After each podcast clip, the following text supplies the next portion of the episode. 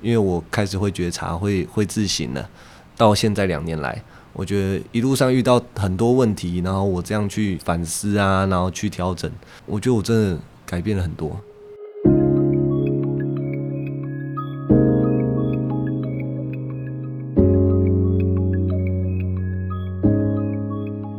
人生只有一件事，什么事呢？你的事，我的事，以及所有人的人生故事。大家好，我是小唐。大家好，我是例如。大家好，我是 Zoe。嘿嘿，你们知道吗？今天我们有三个主持人呢。耶耶！欢迎大家来收听我们今天的活学 Podcast 的节目《人生只有一件事》。好的，那我们今天邀请到的特别来宾呢，是我们的九大橡胶股份有限公司的经理张佑成，佑成学长。大家好，我是佑成。佑成，我支持你。OK，我们今天是为了你才开出这种特殊的规格，三个主持人对一个。哎，我们从来没有三个主持人对一个，从来没有受访者哈，对不对？完全没有，嗯，对，最高规格，对啊，因为有一个是当过你妈妈的那个 礼物学长，是持续在当，对，持续在当。哎，这位是这位是什么？就是好战友，是好战友嘛？OK OK。那佑成呢？其实呢，我对他印象最深刻的地方，还有对他最佩服的地方，就是两件事情。第一个就是呢，他在课程中呢，他那时候上完二阶之后，他就把他的头发剪掉了。他本来是一个长发飘逸的。美少男，就是很艺术家性格的 二代接班的那种感觉，就是 对。那可是呢，当他把头发剪掉之后呢，那种形象为之一变，然后呢，而且呢，开始就是很兢兢业业的在经营他的本业。然后这一点的话，我我我会觉得很佩服他，就是他把他自己开始整顿好了。那第二个阶段的部分是，也是让我很佩服的地方，是他开始跟家人的关系的修复。所以说，我们就请肉也来丢第一个题目。好。呃，佑成其实跟我们很多活学的伙伴一样嘛，都是企业的二代。做企业二代的时候，当然就是会有很多企业二代需要面对的挫败。那可以请佑成来分享一下吗？我一开始跟活学的缘分，就就是遇到的一个，应该说人生第一个挫败。我觉得我之前没有遇过这种会让我不知道该怎么处理的一件事。我我进公司大概四年左右的时间，我们公司有一个整病案了。一开始我跟我爸其实都觉得就是没有什么好，就是怕的。他可能也觉得哦，我我我现在来接了，那他他想要呃准备一个江山哦，一个好好的江山让我可以真来来处理，然后趁他在，就是头就洗下去。然后可能运气也不好，就遇遇到这个市场就是行情就是也很不好啊。然后我们对这个东西。整个整病的这个案子，呃，没有考虑到非常的仔细，因为它的难度我们可能都低估了。有头几个月的时间，就是非常的要说惨嘛，就是就是每天都非常的忙于就是应付客户的客诉电话啊，然后来催货啊，就是因为我第一次遇到这种不知道该怎么处理，然后不知道怎么样可以脱身的一个处境，我每天压力就很大，早上都不想起来，不想去工作，对，然后刚好那时候。我的伯母，呃，因为他都定期在收看那个商周，他就看到这个课，然后就介绍他跟啊他他的女儿，就我堂堂姐还有我一起来上课，对他就是觉得哎这个对你有帮助你就去，啊我当初我我其实我也没有太仔细去看那个课到底是在上什么，我就觉得哦好累哦，每天就是起来我就觉得都是压力，然后面对到。同那个同事，面到员工都觉得最好不要来跟我讲话，对，然后电话我也会怕，然后但我就觉得可以去这样休息三天也好。我那时候想的是休息啦，就去去沉浸一下自己。我就殊不知他就是，我就成为我人生的一个很大的一个转捩点。其实跟我本来预期的差蛮多的。你本来预期是什么？可能就觉得就是就是领导力，因为我本身是管院的，公管系的。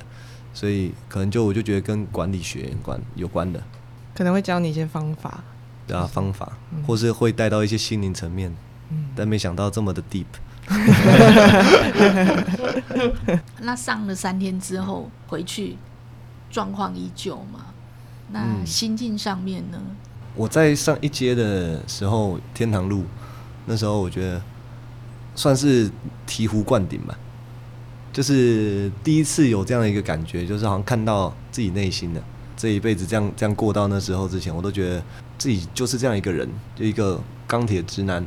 然后对感受度呃对人的感受比较不敏锐，然后可能这辈子不太会哭啊，哭点非常的高，然后也比较没有同理心啊，我就不觉得这是问题，你知道吗？就只只觉得直男就是这样，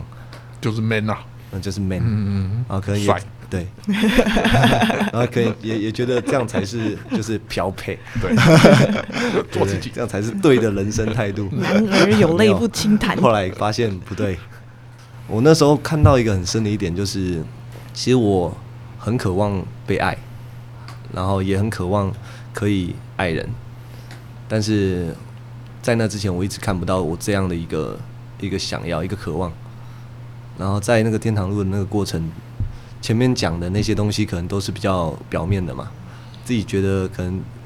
可能可能自己的问题，但那不是自己内心深处知道自己的问题啊。讲讲讲到，所以我我前面的一半其实是没感觉的，但到中间我开始点到一个可能真的是内心深处的那个点的时候，我就溃体耶，就眼泪就开始哭，就就是狂流啊，不知道怎么讲，因为之前真的没遇，就觉得哎、诶我怎么了？但不会觉得不会觉得很慌啊，还是什么的，就觉得哇，我竟然我可以哭成这样，一种释放。对，当下是觉得哎、很很新奇，就觉得哇，我好像经历了一个、一个很特别的一件事，一个一一个一个一个状态这样，嗯，对啊，然后回头再看就，其实那个环节打开了我一个往内看、觉察自己这样的一个技能。我觉得这就帮助我在那个那段时间，因为遇到很多的呃问题跟没办法处理的压力啊，开始能觉察到自己的内心状态，是帮助我就会知道要怎么样去调整了、嗯，而且感觉帮自己的意志更加能够坚定，嗯。坚持的把觉得对的事情做下去嘛。嗯，嗯，但我觉得改变没有这么快。嗯，就是心态已经改变了，但我那段时间压力真的都还是很大，因为就每天那个电话打来啊，那个语气都很不好啊，然后员工来找你都是抱怨啊，然后或是就是要威胁你说啊不干了、对啊，或是反正各种各各式各样你觉得很不想要面对的问题，从那时候开始，因为我开始会觉察，会会自省了，然后到现在两年来。我觉得一路上遇到很多问题，然后我这样去去反思啊，然后去调整，我觉得我真的改变了很多。嗯，对啊，在处理公公司上，或是跟人际关系上，那肉姨来说一下你对幼成上课，然后还有上课之后你对他的看法。我记得我对张耀成印象最深刻的是有一次分享会，那时候他就留着一个 一个小小辫子，武士头，武士头，他就上台去分享说他抽烟抽了几年，然后就是在那种压力那么大的情况下面，他把他的烟给戒掉。那时候就觉得哇塞，就是哇塞。后来上完二阶之后，他一开始对我讲话也蛮犀利的，因为他会想要去拆解一个人的话语里面的呃探究竟啦，对。但后来我发现，就是近期在跟他聊天的时候，我会发现他其实很能够去感同别人的身受，就是他会去用他的呃方式去理解你呃现在的感受是什么。以前他可能想要知道的是答案，就是你为什么这么想，对，然后你的思维逻辑是什么。嗯可是他现在他给我的感受上面是说，他会去尽量的把他那个直男的那一帕拿掉，然后去去理解、去感同身受，你现在到底在难过什么、开心什么这样子。嗯这个就呃有点像是同理或者是换位思考这样的嗯嗯，状况。这个部分我就会很好奇，就是说，当你有开始这样子的一个改变的时候啊，在不管是在工作上面，或者是说在人际上，或者在家庭上面，会有什么样不一样的转变发生？嗯，你自己有感受到吗？有。刚上完活学的时候，就是我周遭的朋友都觉得我好像变了一个人，是说都变帅了还是是好，是好变帅是 是必然的。就是都觉得我好像变得就是比较好建立连接吧。我自己也感受很深，因为我那时候上活学之之后啊，我就发现，哎，我很容易可以跟我一些本来没有办法聊很久的朋友，可能电话一聊就是一个小时，会比较可以在可能面对面沟通的时候会在当下，因为很明显感觉跟之前不太一样。有一些跟我比较好的朋友也都会讲说，嗯，就可能托你的福啊，我们大家呃这群朋友现在都比较容易可以去呃聊内心的话题了。是哦，有带动的效果。对啊，对啊。嗯，这个是一阶哦，一阶就是有有改变了你直男的性格，嗯，嗯，姑且这样说哈。嗯那二阶呢？二阶更深入，什么样原因让你继续报二阶？然后二阶之后你有什么样的看到？因为我来上一阶的时候，那个缘分是我刚刚讲那样很奇妙的，但就不是我自己发自内心说我想要来进修，然后所以来。但经历了一阶，我觉得我就觉得那个感觉是是很好的，体验到自己呃发现想要成长、想要突破的地方，然后真的去突破了，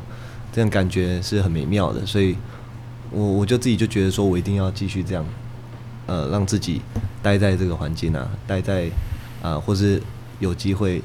发现更多，嗯嗯，然后二阶二阶对我来讲，当然没有像一阶这么用，就是震撼感，但是我觉得有很大一部分是看到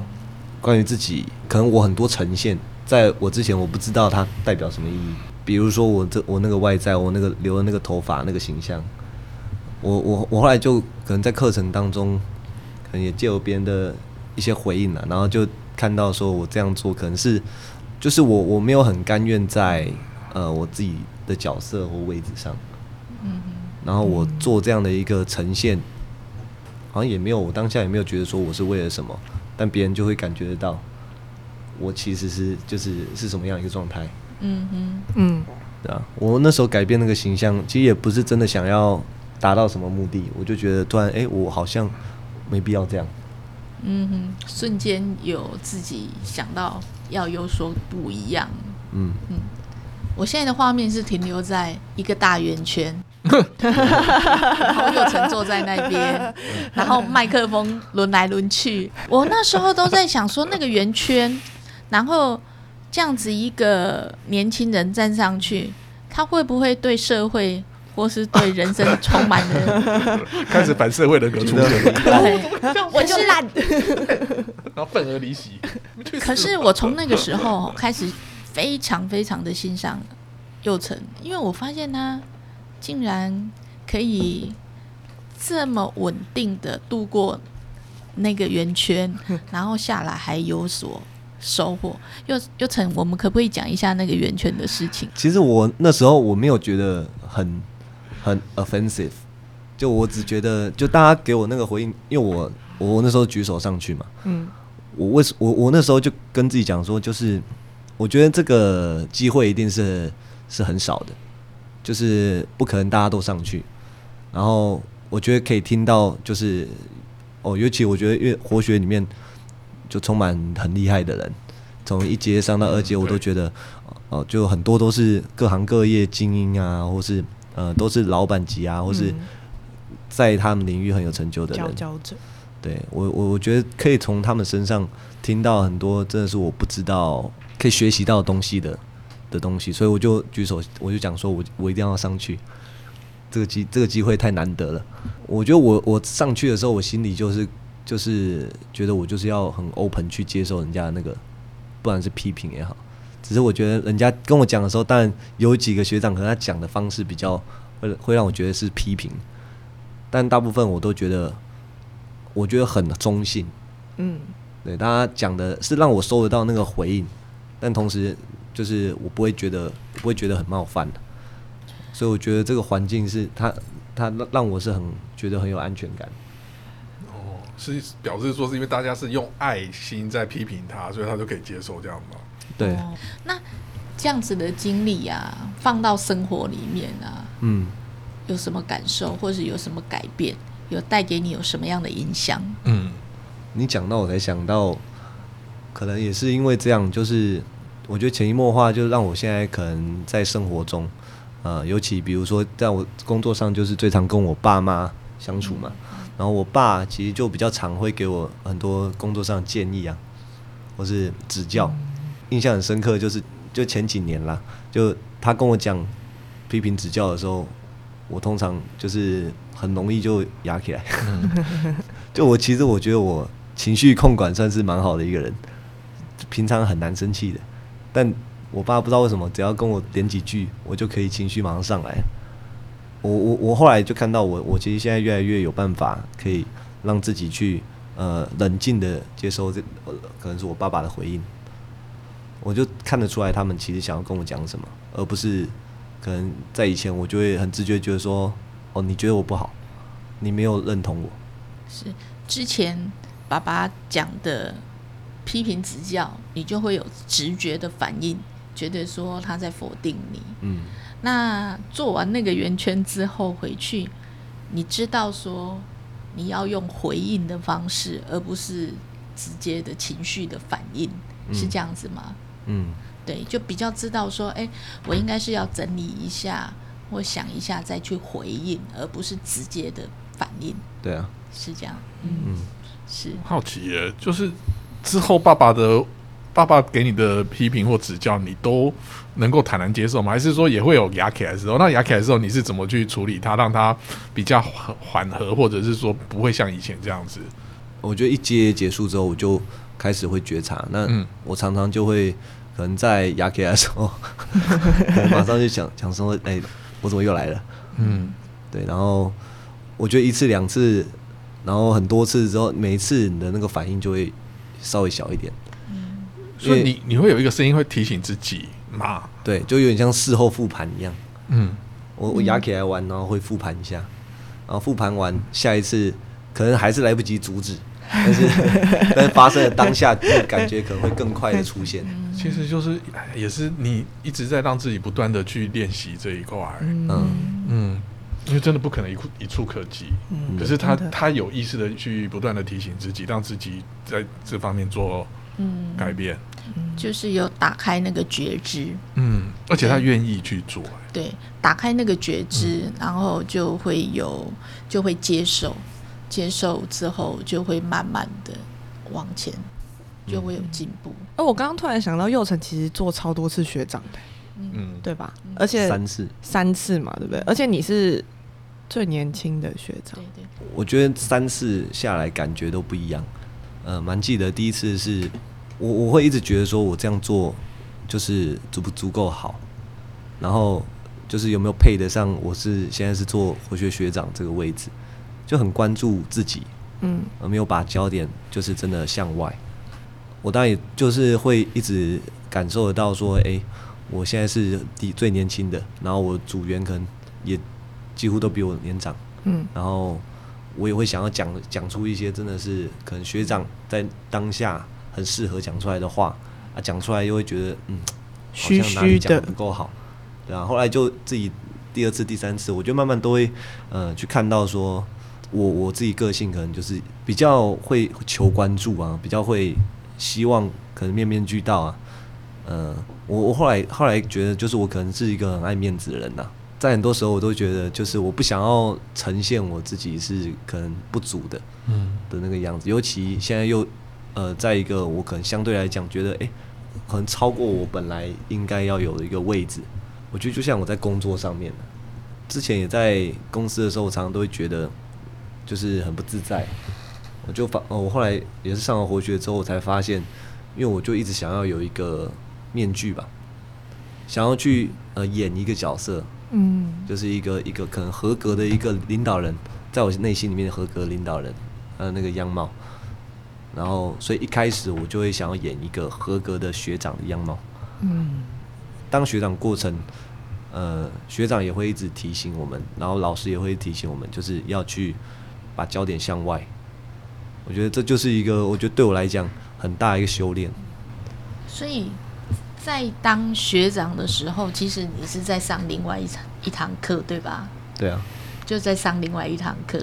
就又看到自己更深的自己。嗯，年轻的学长遇到什么样的挑战是让你觉得是最大的？最大当然是可能你你你发现你的组员各个来头不小，叉叉，对啊，你你一开始就会有那个心理压力啊，嗯，那你怎么度过？就是一直跟自己讲说，我我我现在不是要来表现的很厉害，所以我来当学长，我是要服务，我是要贡献，我我可以贡献的可能不一定是给这个这么厉害的学长，我不一定是可以给他什么人生的建议啊，但我可以让他可能这三天的学习可能更顺利。嗯哼，两位三十岁以内的学长哦，年轻人来上活学，给你们最大的收获是什么？我从我现在的这个年纪，然后经历了这一些，我觉得真的是很棒的一件事。就我都觉得，哦，可能现在现在我两年前上完活学到现在，我已经改变幅度是非常大的。借借由活学这个缘分，我觉得我后面也开启很多我不同的可能性，在不管是事业上，或是在我人际关系上，就我后后面也去可能接触到很多不同的课程啊，然后也去。可能认识到很多不同的人呢，然后他都给我很多，就人生的视野上是开启很多可能性，所以我觉得越早越好，越早越好。但呃，也有可能就是我可能在没有没有经历我刚就是那些挫败之前呢，可能没那么多感受，这也是。嗯，我觉得上课之后比较就是比较落地一点的改变，就是说你在。面对很多事情的时候，比较没有那么的向外找答案，就是你会往可能往自己的身上去找。哎，我怎么样去做？那我怎么样去尽力？然后就像老师说的，自己的事、别人的事跟老天爷的事，有时候尽力了，不代表真的可以把你遇到的问题解决。可是至少你当下你觉得你已经 OK 了。我觉得上国学。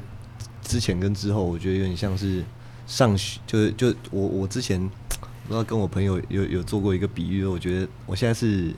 踏入就学龄后，就开始学习了，因为我觉得有没有觉察这个能力，对我自己而言，真的就像从 level one，然后开始 level two、level three 这样慢慢爬，因为我可能比如像我刚刚说跟我跟我爸爸的那个回应。啊，这个事情他就是要一次一次发生了，然后我再回看，然后下一次可能他就好一点点。对啊，我觉得很多事情在有觉察的状态下，它就是会这样，你就会呃不断的变成更好的一个一个状态。嗯嗯，很很庆幸我是在这个年纪就接触到，因为我们其实面对的事情的确就是很多东西都还在累积经验嘛。嗯，然后其实我们在累积这些经验的时候。我觉得活学是让我们用另外一个角度去看同一件事。当然，我们还是会，我们还是会有像刚佑成学长讲的，会有愤怒。但是愤怒完之后，可能过去还没有上活学的时候，就是愤怒完还是在继续愤怒，或是会觉得我归因于什么样的原因？对对，问别人的问题。可是上完活学以后，其实我们会会去感受自己的情绪为何而起，然后起了之后。我不，我不害怕我自己为什么刚做了这件事情，而是我去反省我接下来要怎么做会更好。像我们啦，我们来上活学，因为我们认识金老师，嗯，金老师大概就是陪伴我们创业的一个人生导师，嗯，我们其实对老师的人设其实已经很清楚。那像你们完全不认识老师，嗯，上完课之后对老师的。看法跟想法，一开始我因为就很有感受了，我就觉得哇，这个老师好像真的有点东西，很想要就是呃好好的跟他学。就像老师一开始不就说活好的样子就是人人人家想要跟你一样，嗯，跟你在一起，跟你在一起。我觉得他真的是让我用实际的方，这他他是身体力行的让我去理解到这两句话，因为我真的就是想要跟他。一样想要跟他在一起，嗯，所以你那时候就是对老师上完课之后，你就是不会觉得他是一个很教条式的老师，你觉得他就是一个很有人生智慧的老师，嗯，这样解读是吗？老师他，我觉得这很厉害的地方就是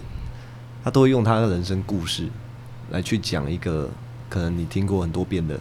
一个道理。嗯。嗯但我觉得，因为是他的故事，你很很可以带入，嗯。嗯。对，然后你就会你就会真的可以从他这边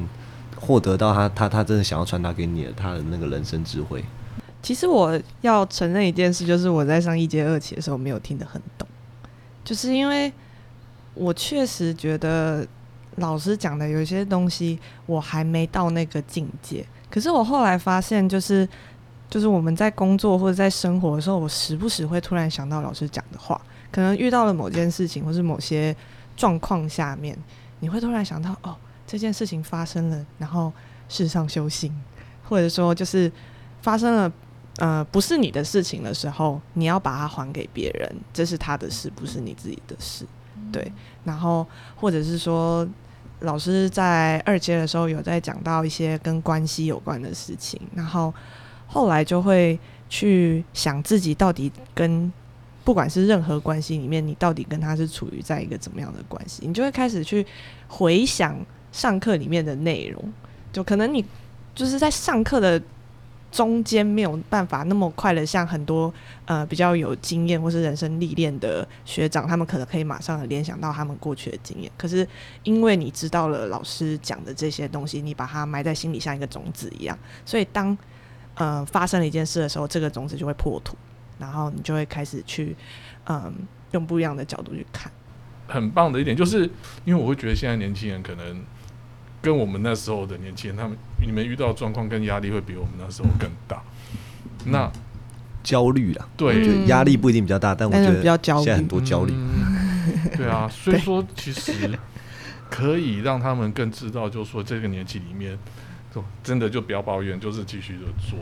嗯，我觉得这一点就对他们，如果他们能够看透这一点或看清这一点，对他们来说就很宝贵。嗯，嗯。我觉得这个也是我上了活学之后，我觉得最大的不同就是，可能之前是把问题都会往外去找，嗯，那上完之后，真的就会开始可能看到问题都会先往内看。嗯嗯，对啊。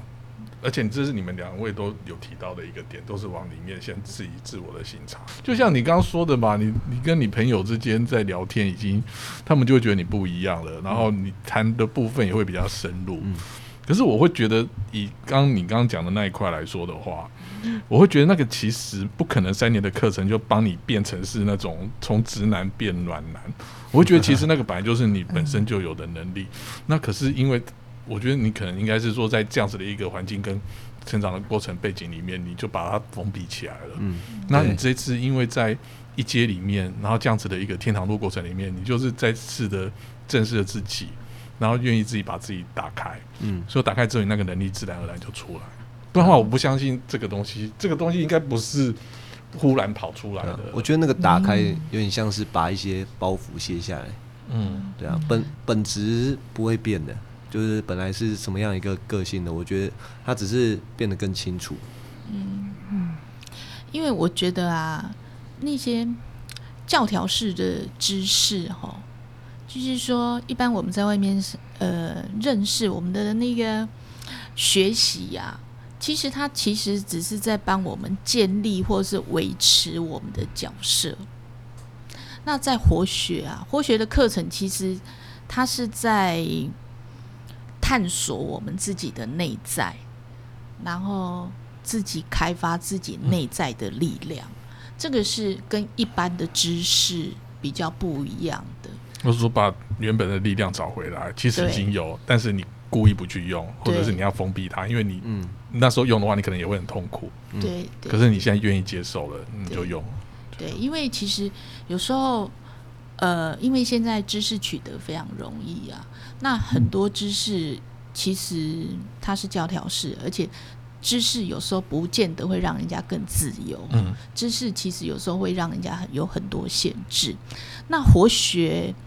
活血它是一个开发内在，然后自我探索，然后产生力量的课程啊。这是我最近整理为什么活血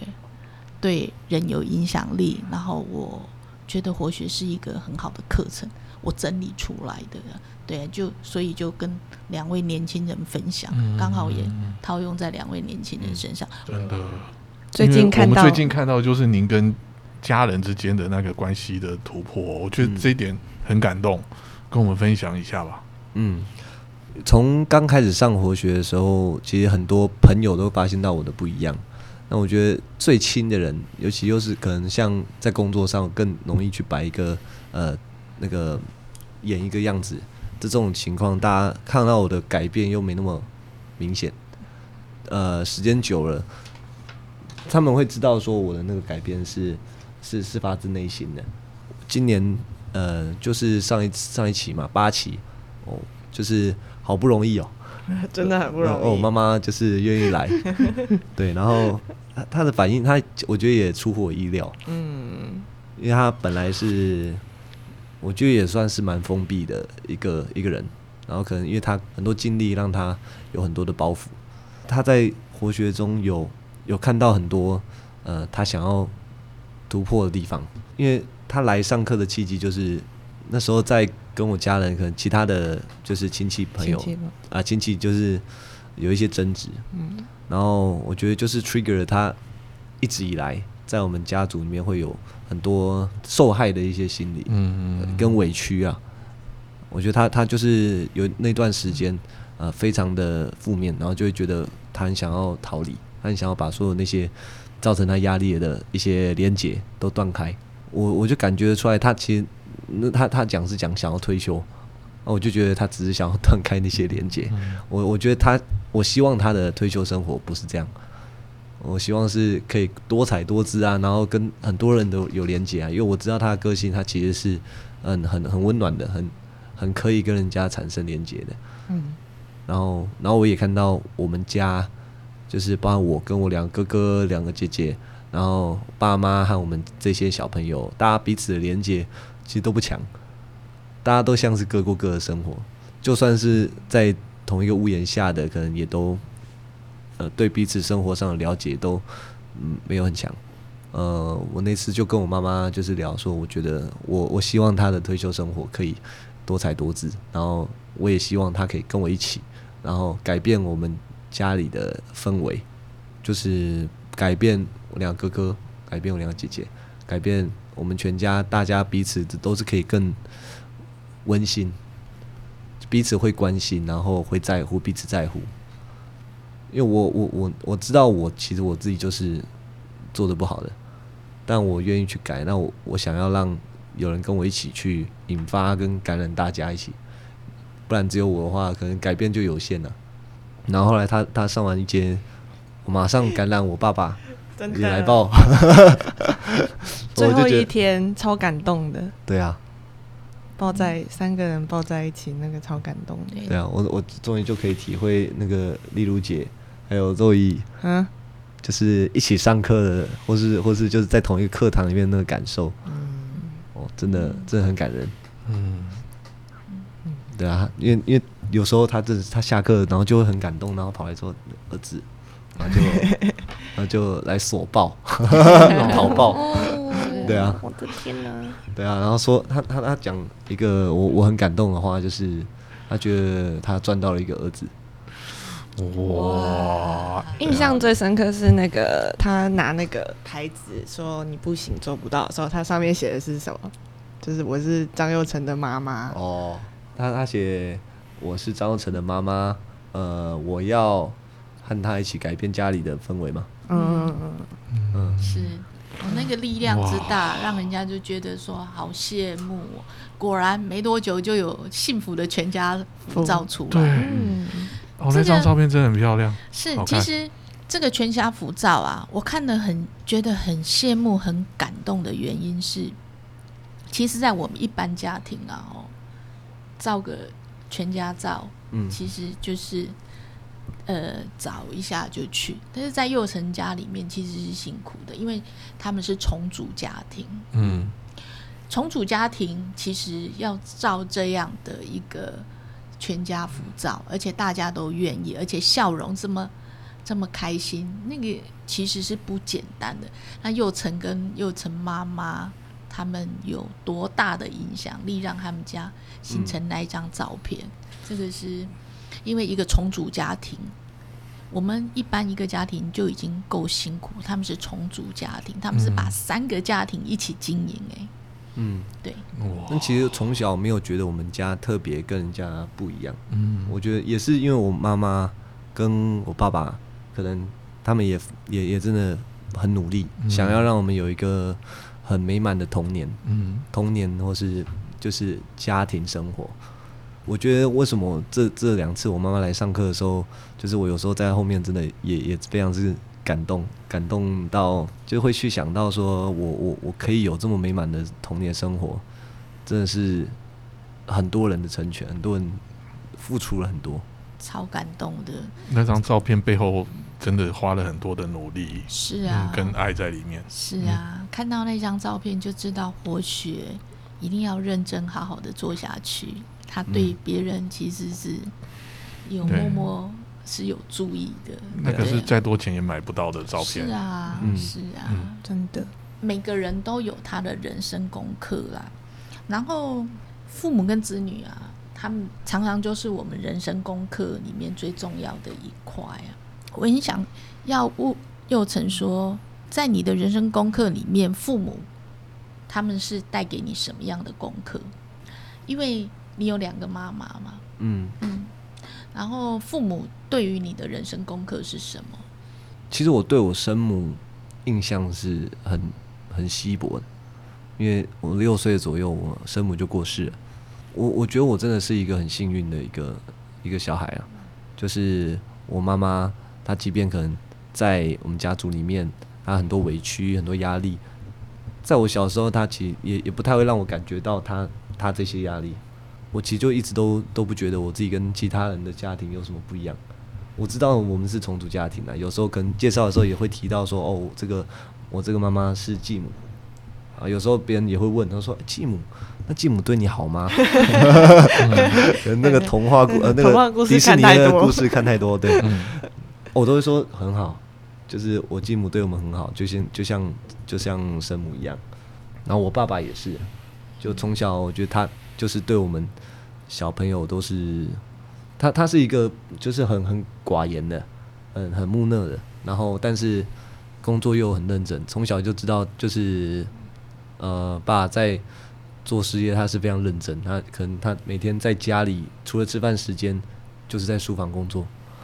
然后也从小就可能都有机会去到工厂啊，然后有时候暑假去打工啊，也都可以看得到。就爸爸工作那么就是很认真的那种那种样子，所以从从小就会觉得很有依靠，对啊，所以我我不会太觉得说我爸妈有给我什么样的一个功课，人生功课，人生功课有啊，对啊，就是感恩呐，对对对，这也算是，对，对啊，但就是长长大之后，然后才发现这个功课，嗯，就是要感恩，然后带着这个感恩，然后在自己的生活上面。有所注意啊，对。来，又曾经跟我们分享一下最近的看见。嗯，那给大家最后的建议，就我觉得我在人际关系上不够真诚，然后那个不够真诚是，我觉得我会很斟酌我要怎么样表现一个样子给别人人家看。嗯，然后可能在很多的不同的人面前，他会是不同的样子。嗯，有时候也是会也也会觉得说我没有办法是很在当下跟呈现的样子是我。会自己打断自己的哦，但是我没有意识到，我就就可能都会打断了之后，我就会想说，我这样好像好像讲太多了，还是我这样讲可能合不合一，就没有办法像，因为我可能最近也也也呃看到很多，或是体验到很多人家给我回应的时候，他可能不管我愿不愿意接受，他可能很直接，但他很可以打中我内心，因为他就是他很真心的一个一个一个回应。我发现我没办法做到，我我我我目前很少可以做到这样的事情，就是我太多时候都很在意自己的呃面子也好，在意别人怎么看我也好，这是我最近的看见的所以要常回来活学，嗯，然后来保温一下，然后看见自己之后呢，要怎么修？嗯，对。再讲一下，就是我觉得很多人会可能，比如像我这个年纪的，会真的觉得说花这个钱。或是花这个时间上这样一个课，而不知道它的价值在哪里。然后很多时候我在跟人家分享的时候，我也都因为我都我我呃上完之后，我真的都很希望就是呃会分享给我朋友，我希望他可以来体验到我体验到的，让自己就有机会可以去好好认识自己。我觉得是打开人生可能很多想意想不到的一个可能性。嗯，是 Yes 向内在开发力量。嗯，谢谢。谢谢。最后就要再一次的谢谢佑成学长来跟我们做今天的那个分享哦，谢谢谢谢佑成。谢谢嗯谢谢丽如学长，谢谢小唐哥，谢谢佑成。谢谢周伟学长。谢谢，然后看到一个直男变暖男的一个进化的过程哦。好，那接下来的话呢，就是啊、最后呢，我们一样哦，就是如果呃听众您想要跟我们那个分享您的心情的话呢，欢迎您在我们的 p o c k e t 下面留言。那请给我们呢我们的 p o c k e t 人生只有一件事一个五星的好评，然后请帮我们按订阅加转分享。那或许呢，每个月我们都会举办分享会，那我们每三个月会举办一次返校日哦，也就是金维纯金老师会在线上跟大家来见面。那如果想要呢，啊、取得我们这样线上分享会的连接的话呢，请你在我们的活学官方网站哦，就是活学工作坊上面呢留下您的联络资讯，我们会将这个分享会的讯息传递给您。那另外呢，我们下一次的那个一阶的开课的时间是在二零二三年，就是明年的二月三号到五号哦。那如果想要报名这个活学的呃课程的话呢，也请您在我们的活学工作坊官方网站呢来查询相关课程的讯息。好的，那我们再次谢谢佑成哦。那我们 p 开始的节目《人生只有一件事》，我们下一个礼拜同一个时间再见，谢谢佑成。感谢，谢谢，拜拜。